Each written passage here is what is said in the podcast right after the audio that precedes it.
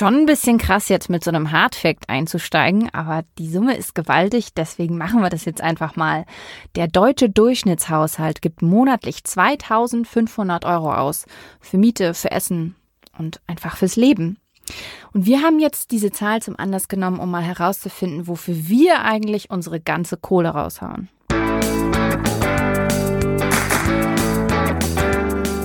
Auf Geldreise, der Finanztipp-Podcast für Frauen mit Anja und Annika. Hallo, ihr Lieben. Hallo, herzlich willkommen. Heute geht es darum, wie wir alle einen Überblick über unsere Finanzen bekommen, um da endlich Ordnung reinzubringen. Damit die ganze Sache aber auch aufgeht, mussten wir uns erstmal ordentlich auf den Arsch setzen. Ich sag nur, Kassenzettel sammeln, jede einzelne Ausgabe tracken und dann den ganzen Spaß auch noch analysieren. Ihr seht, ganz am Anfang steht die Fleißarbeit. Erst danach gibt's ein Bienchen. Also, auf geht's mit dem ersten Schritt auf unserer Geldreise. Und hier ist auch schon Erkenntnis Nummer eins. Die eigenen Finanzen zu ordnen, ist echt mit Arbeit verbunden. Aber es lohnt sich. Für mich persönlich lohnt es sich besonders, weil ich endlich ein gutes Gefühl habe. Endlich das Thema angepackt, endlich sitzt mir nicht im Nacken, gefällt mir. Und wie bringen wir jetzt eigentlich Ordnung in unsere Finanzen? Ja, Annika, los geht's natürlich mit dem schönen Part, mit den Einnahmen, also mit dem, was auf unserem Konto landet. Bei mir zum Beispiel ist das mein Gehalt und das Kindergeld.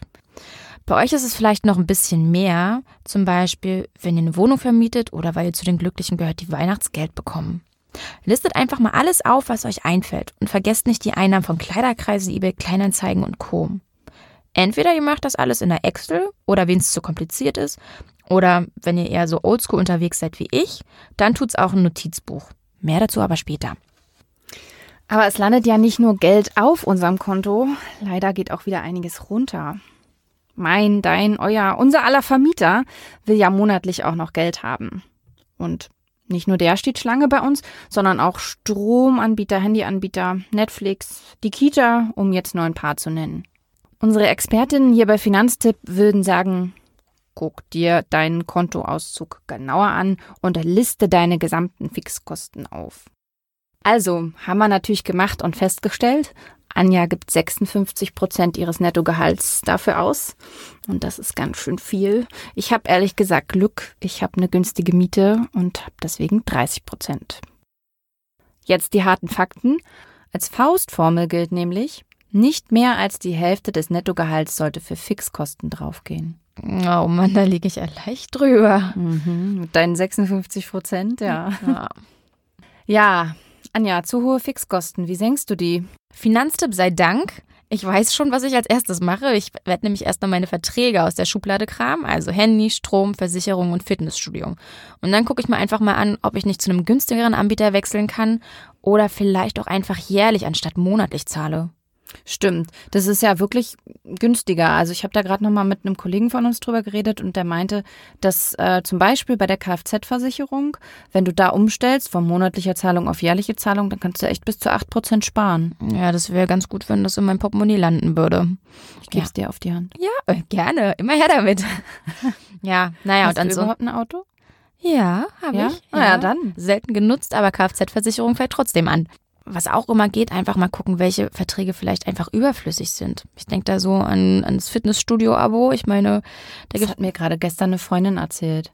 Weil ja. ich habe mit ihr darüber gesprochen, was wir jetzt hier im Podcast erzählen wollen. Und dann meinte sie so, boah, bam, genau, Fitnessstudio ist absolut das, äh, was ich mal beenden sollte. Weil sie hat gesagt, sie hat irgendwie Januar, Februar, hat sie dann immer, klassisch eigentlich, so die Monate, wo sie dann super gerne ins Fitnessstudio geht. Und dann aber äh, den Rest des Jahres ungefähr nicht. So. Ja, und ich glaube, damit ist sie auch nicht alleine, du. Nee, eben, ja. Und äh, genau, und sie hat jetzt gesagt, den werde ich jetzt mal kündigen. Ich frage sie mal demnächst, ob sie es getan hat. ja, aber also ganz grundsätzlich ist das ja sowieso mal ein interessantes Thema. So, welche Versicherung braucht man überhaupt? Oder welche Verträge? Also ich meine, im Fitnessstudio ist es jetzt eindeutig, äh, kann man selber entscheiden. Aber so bei Versicherungen zum Beispiel weiß man das ja manchmal gar nicht. Und äh, vielleicht macht das auch Sinn, dass wir mal eine Folge dazu machen und eben sagen, okay, welche Versicherung braucht ihr denn wirklich und auf welche kann man, kann man verzichten? Viele tatsächlich braucht man nämlich nicht. Wenn euch das interessiert, dann lasst es uns wissen und schreibt uns gern auf Instagram. Leider brauchen wir noch ein bisschen mehr, um gut zu leben, als eine warme Wohnung und den richtigen Streamingdienst. Ich denke da so an das Glas Wein oder das Bierchen mit den Freunden, der mal wieder dringend nötige Friseurbesuch oder die Schuhe fürs Kind. Die Mamis unter euch wissen ganz bestimmt, wovon ich rede. Tja, Fachsprech unserer Experten und Expertinnen wäre, Anja, guck dir mal deine variablen Kosten ganz genau an. Haben wir natürlich auch gemacht. Die sind aber streng, die Expertinnen ja, und Experten. Aber es ist gar nicht so verkehrt, so manches Mal. So, haben wir natürlich auch gemacht. Und jetzt dämmert es euch vielleicht langsam, warum wir am Anfang der Folge von Fleißarbeit sprechen. Wollt ihr wissen, wofür es das Bienchen gab? Dann guckt doch einfach mal auf unserem Instagram-Kanal auf Geldreise. So, wir haben Einnahmen und Ausgaben besprochen und kommen jetzt zum Praktischen. Wie machen wir denn das jetzt, unsere Kosten im Blick zu behalten? Ja, Annika, also wie die, machen wir das denn? Na, die, die monatlich auftauchen. Ne? Also wie die anderen ist ja relativ simpel, die verändern sich ja nicht. Aber jetzt haben wir ja die, die sich immer verändern. Also Anja, deine Variante ist ja Kassenzettel sammeln und du setzt dich dann abends hin und schreibst alles in ein Haushaltsbuch. Ja, richtig? funktioniert mal mehr, mal weniger gut, aber ja. Hm, okay, aber wäre eine Variante auf jeden Fall. Ähm, wäre aber nicht meine Variante. Ich habe irgendwie das Gefühl, ich habe abends einfach Schöneres zu tun. Ich mache das lieber direkt. Also direkt dann, wenn ich irgendwas kaufe, dann trage ich das in mein Handy ein und habe dafür eine App. Da gibt es zum Beispiel sowas wie Say Money oder Money Manager und ja, das äh, sichert dann auf eine Art, dass ich das nicht vergesse. Aber ehrlich gesagt, das passiert natürlich trotzdem mal. Das hört sich so an, als hätte ich abends nichts Schöneres zu tun, liebe Annika. Doch, das habe ich auch. Ich bin einfach bloß zu faul, mein Handy rauszuholen und das sofort einzuscannen. So einfach ist die ganze Sache. Okay. Okay, alles klar. Ähm, ja, aber beim Notieren deiner Ausgaben hast du was Besonderes entdeckt. Ne? Wie war das mit dem Streaming-Abo? Ja, ich weiß nicht, vielleicht geht's euch da ähnlich, weil ich bin nicht auch ein Einzelfall, aber da hat sich doch tatsächlich ein Streaming-Abo versteckt. Eigentlich bloß abgeschlossen, um die Relegation zwischen Union Berlin und VfB Stuttgart zu gucken und dann vergessen zu kündigen. Tja, und jetzt schmeiße ich seit fünf Monaten TV Now fünf Euro in den Rachen. Richtig schön. Für Fußball? Blöd. Ja, Annika, es gibt auch Frauen, die gucken sehr gerne Fußball. Das wollte ich gar nicht sagen. Ja, aber ich ja. persönlich würde niemals für Fußball Geld bezahlen. ja, aber die Moral von der Geschichte, Konto checken, das ist Pflicht. nee, mal im Ernst, Leute, so ein regelmäßiger Blick aufs Konto ist ja echt wichtig. Vielleicht findet ihr da die eine oder andere Abbuchung, wo ihr sagt, ja, das gehört da eigentlich gar nicht hin, ich kann das gar nicht nachvollziehen, dann hakt mal nach. Vielleicht geht ja auch jemand mit eurem Geld shoppen. Anja hat es zum Beispiel so gemacht, dass sie sich eine Handy-Erinnerung gestellt hat und deswegen jetzt alle zwei Wochen, oder? Aufs Konto Yep. schaut. Genau. Du meintest, dass dir das ganz gut hilft, ne? Dich dazu Ja, erinnern. weil sonst wäre ich da auch nicht so sehr hinterher, muss ich gestehen. Wenn ihr demnächst eure Fleißarbeit auch angegangen seid, dann lasst uns gern wissen, welche Leichen ihr auf dem Konto entdeckt habt. Oder ist Anja etwa ganz allein mit ihrem Streaming-Abo? Oh, bitte lasst mich nicht daran glauben, dass ich damit alleine bin. Ich glaube nicht. Und bei der ganzen Fleißarbeit ist es übrigens auch kein Weltuntergang, wenn ihr mal vergesst, eine Ausgabe festzuhalten. Aber ich fand es gerade am Anfang echt richtig schwer dran zu bleiben. Also Kassenzettel sammeln, das ging noch einigermaßen.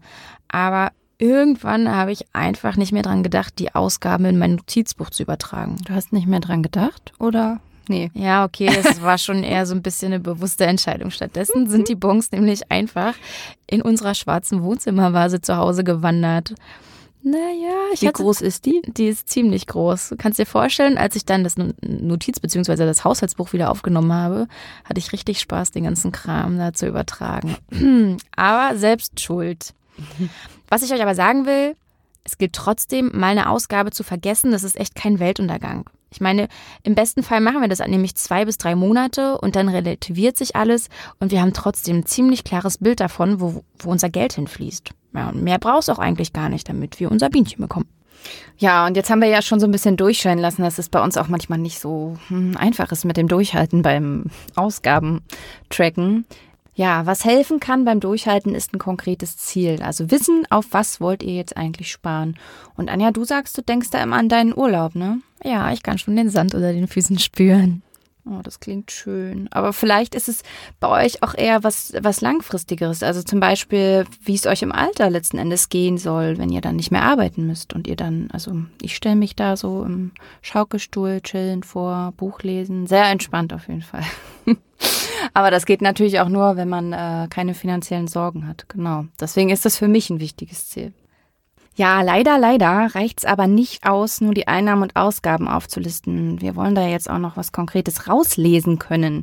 Deswegen müssen wir das Ganze jetzt natürlich ein bisschen systematisieren. Und hier ist, wir nennen es immer Schubladendenken gefragt.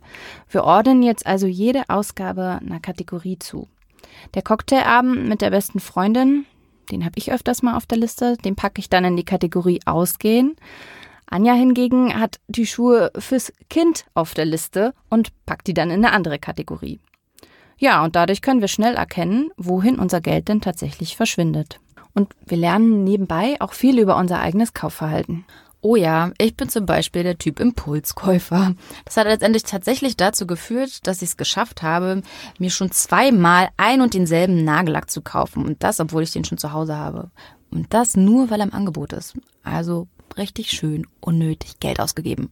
Aber es wird, liebe Leute, denn meine Bank hat ein Tool rausgebracht und mit dem kann ich mir für jede einzelne meiner Schubladen einfach ein Budget festlegen. Also zum Beispiel im Bereich Kosmetik ein monatliches Limit von 50 Euro. Und wenn ich das überschritten habe, hm, Pech gehabt, dann ist halt kein neuer Nagellack mehr drin. Und da brauche ich auch eigentlich nicht unbedingt noch einen. Welche Farbe hat eigentlich dein Nagellack? Welchen, den ich jetzt trage? Nee, das sehe ich ja. Keinen. Richtig. Aber der, den du gekauft hast. War, glaube ich, irgendein Rotton. Rottöne kann man nie genug haben. Okay. Danke, die Info brauchte ich noch dringend. Ja, aber Anja, nichts gegen dein Tool, aber es geht ja auch ohne, ne? Also nicht, dass ihr jetzt denkt, ich habe dieses Tool nicht, ich kann das nicht machen. Man kann sich Budgets natürlich auch einfach selber setzen. Und das ist ja auch eine gute Idee, wenn man sich damit einfach diszipliniert und sich dann eben beim nächsten Nagellack fragt, brauche ich diesen Rotton jetzt wirklich? So, um das Ganze nochmal zu verdeutlichen, was wir jetzt bisher besprochen haben, jetzt kommt der viel zitierte Sparklassiker, der Coffee to go. Macht ja gerne mal den Arbeitsweg gemütlicher, kostet auch erstmal nur drei Euro, klingt erstmal wenig. Aber wenn man das Ganze mal hochrechnet, dann landet man doch schnell bei 60 Euro im Monat. Und im Jahr sind es dann knapp 700 Euro. Da hätte Anja schon ihren Urlaub zusammen. Jetzt aber nicht falsch verstehen. Also wir wollen nicht sagen, dass ihr nie wieder Kaffee kaufen könnt. Wenn ihr Bock drauf habt, kauft euch unbedingt den Kaffee. Aber vielleicht nicht jeden Tag. Wenn ihr euch so ein Budget gesetzt habt, dann regelt sich das fast von alleine. Also ich für meinen Teil verzichte sehr gerne auf meinen Coffee to go für Sonne, Sand und Meer. Ja, du bist wohl urlaubsreif. Auf jeden Fall. Jetzt kommt die Zusammenfassung. Also schaut mal, wie viel Geld ihr bereits besitzt und welche Einnahmen und Ausgaben ihr habt. Checkt regelmäßig euer Konto und kündigt unnütze Abos und Verträge. Überprüft Abbuchungen, die euch nichts sagen. Vergesst die Schubladen nicht. Schaut euch an, wie viel ihr für was ausgebt, zum Beispiel für Lebensmittel, Bücher, Restaurantbesuche, für Klamotten und Co. Dabei kann übrigens ein Haushaltsbuch oder eine App ziemlich gut helfen. Setzt euch klare Budgets für jede Schublade und sucht euch ein konkretes Ziel. Denkt immer an mein Urlaubsbeispiel. Das hilft auf jeden Fall beim Durchhalten. So, den ersten Schritt auf unserer Geldreise haben wir geschafft. Und wohin nun mit dem Geld, das wir sparen, weil wir uns den Coffee to go und Nagellack klemmen? Darüber sprechen wir in der nächsten Folge. Kleiner Spoiler, das Girokonto ist keine gute Idee. Wenn euch diese Folge gefallen hat, dann abonniert einfach unseren Podcast oder gebt uns auch gern Feedback auf iTunes oder schaut auf unserem Instagram-Kanal auf Geldreise vorbei. Wir sagen bis dahin. Tschüss, liebe Geldreisende. Gute Reise. Ciao. Ciao.